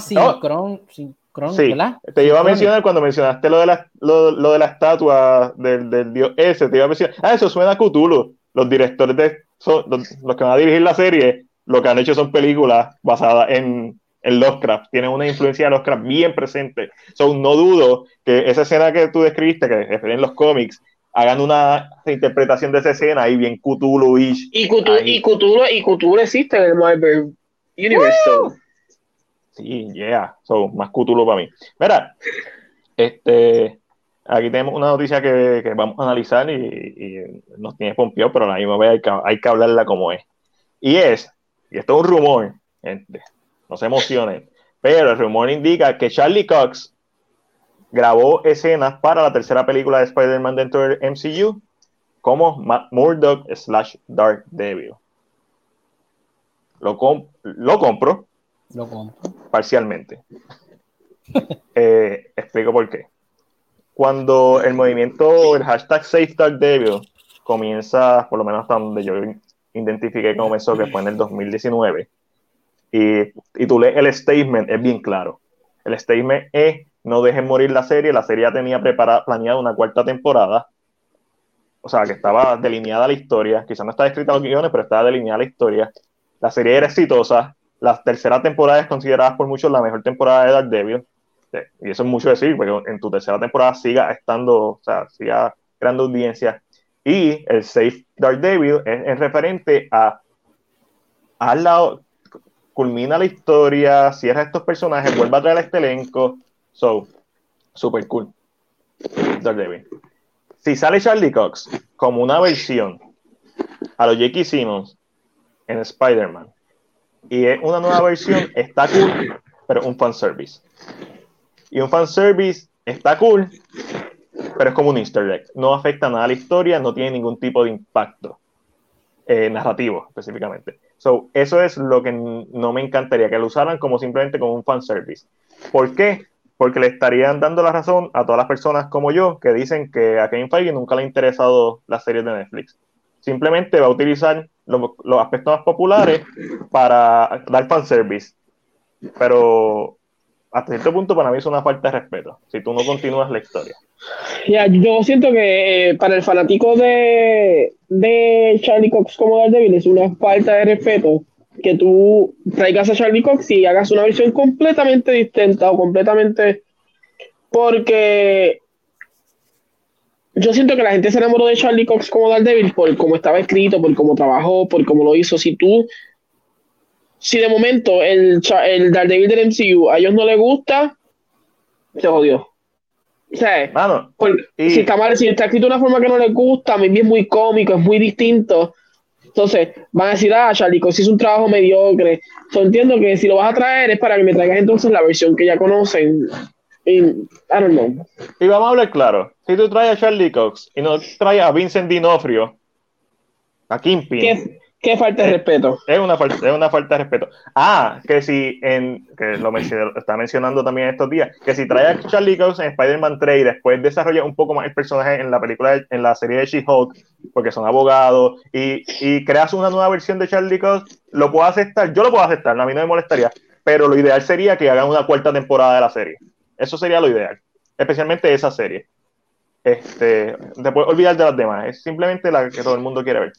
Eh, Kevin Feige dijo lo siguiente cuando se le preguntó, se le ha preguntado mucho, y yo entiendo que sí, hay altas posibilidades de que salga, que, que esto no sea un rumor, pero Kevin Feige cuando se le preguntó sobre, ¿verdad? Este, si alguno de estos personajes podría aparecer o ser parte del MCU, él contestó, bueno, ciertamente han visto lo que anunciamos en el Comic Con hace un año y medio y en el Disney Investor Day hace una semana, Así que, así que ese es nuestro enfoque. Pero, pero he estado el suficiente tiempo en Marvel para nunca decir nunca. Eh, básicamente lo que está diciendo es como que puede, puede que sí, puede Yo no sé, que Kevin Feige se quedará callado o porque me da está bien alto la misma pregunta. Ah, sí la vimos. acabo, de, acabo de traducir. Yo no sé, yo siento que yo realmente, cuando el tipo le hace la pregunta, y después el tipo este que yo no soporto, el Colorado, que no sé ni de dónde, eh, Steve Waco, algo así, Steve Waco, something. No sé por qué no lo soporto, me da malas vibras. Um, y él hace la pregunta, lo único que le faltaba a Kevin era hacer esto. Porque otra vez la misma. Y la, y la, gente como que tomó esta pregunta como que, uh, se quedó cachado, el que cayó Solga. Y yo, loco, lo que le faltaba era hacer, ya la madre, estos reporteros de mierda que lo único que saben preguntar es sobre eso. No saben preguntar, ¿y cuál es el proceso creativo? ¿Cómo en estos años que tú llevas trabajando has crecido como productor? ¿Qué ha pasado con tu calvicie? como Preguntas que, genéricas que él ni, él ni las piensa, ya las contesta automático. Es como un robot contestando. No, no, no, este, Ash, y, y, eh, Ash dice que sorry, no fue por ti, es porque lo he escuchado de otros sitios ya. Y yo pienso que si yo fuera productor de algo y, tú me y voy a todos los medios y todos me hacen la misma pregunta. A, a mí me fascina ver los press junkets y ver diferentes entrevistas para que tú veas cuando yo le hacen las preguntas genéricas ellos contestan lo mismo. Siempre tiene una historia en el set que contar, siempre tiene una historia con otro de los actores que está con ellos que contar y las repiten y las repiten igual porque las han hecho tantas veces que las tienen ya scripted, básicamente. Las repiten las mismas pausas y hilarious para mí. Este. Sí, por eso yo no sé si fue. Y yo, Sí, no fue, fue, pero ah, tú sabes, tú eres familia, así que no tú puedes Pero, pero sí, como que. Y entiendo, mira, él se quedó callado. Él, como que, ¿verdad? Y, y es muy probable que salga, es muy probable, ¿verdad? En la puerta de Jake Simmons abre muchas otras cosas. Al eh, momento, y la, momento de Jake Simmons cambia y la, mayoría y la mayoría de los la mayoría de los rumores que han salido verdad de Marvel se han ido confirmando poco a poco son muy probables pero pero yo no sé si aunque eso es lo que deja, eso es lo que hace que la gente hable, pero ya este tipo de preguntas como que me cansan. Ya yo, Kevin, diría, mira, ¿sabes qué? No, no voy a hacer entrevistas hasta que tenga algo que anunciar. La verdad que sí. Obviamente, me que esto fue por, por WandaVision, ¿verdad? Fue que, le, tocó chuparse este mierdero. Los Press Junkies son los mejores. Estoy con Ash. No entiendo por qué eh, eh, el de Hot eh, entrevistando. El de Hot One me cae bien, me cae súper bien. Yo lo veía mucho hasta que no entrevistó a Kevin Smith. Y se pasó como que con como mildería. se le quitó puntos, pero sí, Hot One yo lo veo. yo siento que realmente debería hacer una rueda de prensa. Sí. En, en Europa se hacen ruedas de prensa muchas veces. Yo por lo menos yo he visto en películas que sacan ruedas de prensa. Es más fácil porque lógicamente tú controlas la narrativa. Eh, ah, pues madre, hace mucho frío y no lo tengo conmigo porque me voy a, se me va a congelar el pelotero. So, cool si Charlie Cox vuelve a NCU. Me voy a encabronar si solamente es un fanservice porque eh, le, le, está restando a lo que hizo la serie. Me, me, voy a alegrar si hace una cuarta temporada bien cabrón. Y, y no me va a molestar si simplemente otra versión del personaje, pero con planes para desarrollar. Tengan en cuenta que esto es una película de Sony Pictures también, de Spider-Man. Recuerden, recuerden que en Spider-Man, The Amazing Spider-Man 2, se grabaron escenas con Mary J. Watson, interpretada por Charlie Woodley. Ella iba a ser Mary Jane Watson. Se grabaron escenas con ella. ¿Recuerdan cuando la vieron en The Amazing Spider-Man 2? A Charlie Woodley como Mary Jane Watson. ¿Verdad que no la recuerdan? Chacho, yo la recuerdo bien brutal. No, porque cortaron todo ese arco de historia. Puede ser que es grave, eso no significa que va a estar en la película. Ojalá esté, ojalá que la presencia de él abra la puerta para que Jessica Jones vuelva, que vuelvan todos menos Iron Fist, a nadie le importa Iron Fist. Iron Fist puede coger una pelea en la primera pelea de, de pero, ¿tú pero tú crees que es justo. Si vas a traer. No. Sí, y creo que ese es uno de los problemas más grandes que yo voy a tener. No, no lo eh, ¿verdad? Eh, yo creo que no es justo que entonces traigas al, y de momento a Luke Cage y a Iron Fist, por ejemplo, no puedes. Luke Cage está cagado en tu madre porque usaste a Marshall Halley como el malo de Luke Cage y ahora es Blade. A menos que Blade se desarrolle en, un, en otro universo R, whatever. Pero si en el MCU, dentro del MCU, no puedes porque tienes el mismo actor. O sea, puedes de la misma manera en que Edward Norton es Hulk en The Incredible Hulk y Matt Ruffalo es Hulk en The Avengers. Y sabes que yo, esta era una de las cosas que yo estaba pensando. Eh, y yo decía como que tienen que sentar cabeza en el aspecto de cómo tú vas a, o sea, tú vas a presentar que el mismo personaje en otros mundos sea el mismo o tú vas a presentar que el, el, es, como Spider-Man, son diferentes. J.K. Simmons es el mismo. Jonah Jameson es el mismo. O, lo vas a mantener así. So, ¿cómo tú juegas con eso? Y siento que sería un, lo siento como bien raro que de momento le den la llamada a Charlie, le den la llamada a Jessica y el de Luke y Iron Fist así. Que es cierto, Ash. Déjame saber. Porque yo sé que lo de, lo de ella habla, yo creo que lo de Mary Jane. Ah, sí, sí, sí, no, no. Ah, no, ya, yo sé que lo de Mary Jane es cierto, yo viste esa foto. Este, sí, es, un arco que totalmente cortaron de la historia. Una película que ahora mismo, como la tercera película de Spider-Man, se siente tan, saturada. Va a estar el arco de historia de Craven the Last Hunt. Tiene ahí adaptando un multiverse, introduciendo un multiverse. Es una precuela de Doctor Strange 2 o Doctor Strange de Multiverse of Madness. O sea, tiene tanto esta película que por eso en el leak que salió y hablamos la semana pasada, dijeron como que va a ser una película bien larga es claro, tienes que ser larga porque no hay forma de contar esta historia corta. yo creo que esta película va a sufrir cortes y estos cambios, aunque puede ser que se grabaron, puede ser que se corten. Pero, como dice Ángel, ¿es justo? No, no es justo. Una falta de respeto que simplemente eh, tú, que Kevin Feige simplemente traiga a este actor porque es famoso sin ningún tipo de plan para desarrollarlo es una falta de respeto para los fanáticos que lo querían ver y, que se No solo eso, no solo eso, si tú vas, a traer, tú vas a traer al Charlie, al Matt del mundo de Daredevil de Netflix, desafortunadamente él hizo Defenders, los demás existen en ese mismo universo. So, tienes que tener un plan mucho más completo de cómo lo vas a traer. Si no lo vas a traer así, pues entonces la idea entonces es crear entonces un, un más diferente, un más de del MCU normal. O, so hay que ver, hay que ver, de verdad, yo no sé. Yo, es más, yo creo que si yo fuera, si yo tuviera el privilegio de sentarme con Kevin Feige, esa fuera la pregunta. Aunque no me lo va a contestar, pero le diría, ¿tú crees que es justo, Feige? Que si tú traes a un actor como y, y así, wow, qué pregunta, como que sorprendido, como que, Esas son las preguntas que me gustan. Vamos a lo próximo. ¿Qué es lo próximo, Chris? Lo próximo es que se rumora que Chris Evans va, va a ser su personaje de Capitán América en futuros proyectos de, de MCU. Eso. Eh, el rumor es que son como cameos. Para, eh, el rumor era específicamente para una película con posibilidad de, de, una segunda película. No una película de Captain, Mar de Captain America, no se emocionen. Un cameo en alguna película del MCU. O en alguna lo serie. Cual, lo cual vamos a hablar claro. Chris Evans fue inteligente. Chris Evans se fue en el pasado de joven y llegó viejo. Soy un espacio que no sabemos nada, so, podemos ver un otro universo y él, él fue muy inteligente, vamos a Chris ver. Claro. Evans es el personaje que ahora mismo más potencial tiene para tú hacer lo que sea. Tiene esa historia. Tiene que esa historia es simplemente él ya con, con Peggy viviendo aventuras en esa línea del tiempo. Tiene la aventura de la gema, entregando cada gema a su timeline. Eso es otro peo aparte.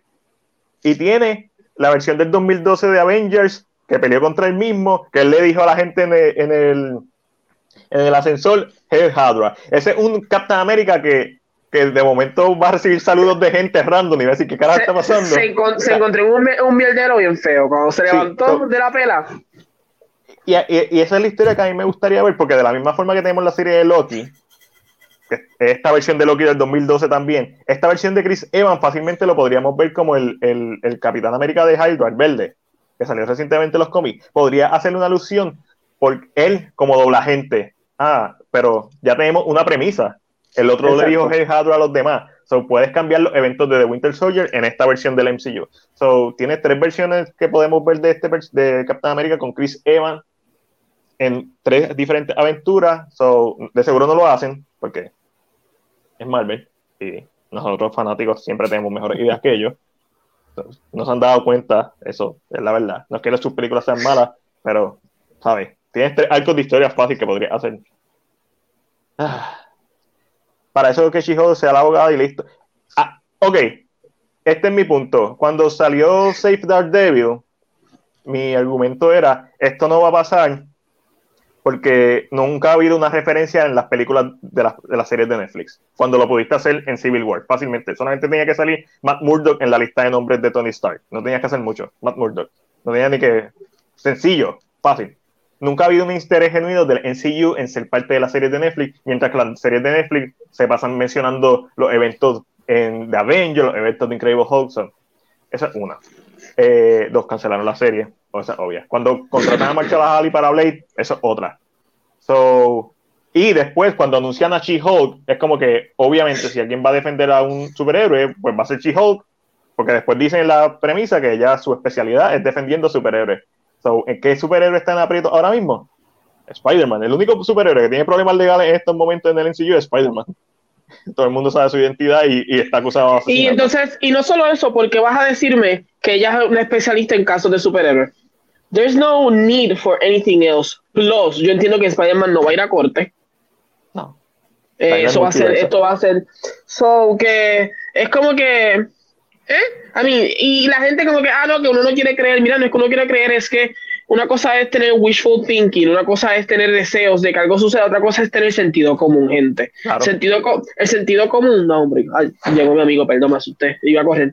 Eh, sentido común dice muy claro que si eh, el MCU no acepta las series como parte como parte de su de, de, su canon y una de ellas siendo eh, Agents of S.H.I.E.L.D., por ejemplo, que era la más porque tienen a Coulson, a Phil Coulson en la historia. El primer episodio lo grabó Joss Whedon, o sea, sale Samuel so, Jackson. Que, si no usa el sentido común, te dice, pues mira, ellos no están interesados para hacer su propia historia de la manera que ellos deseen.